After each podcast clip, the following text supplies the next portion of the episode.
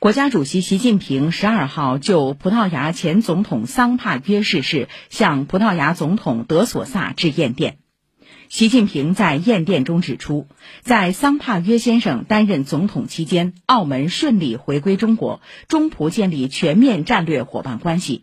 他卸任总统后，仍长期关心中葡关系，支持两国交流合作。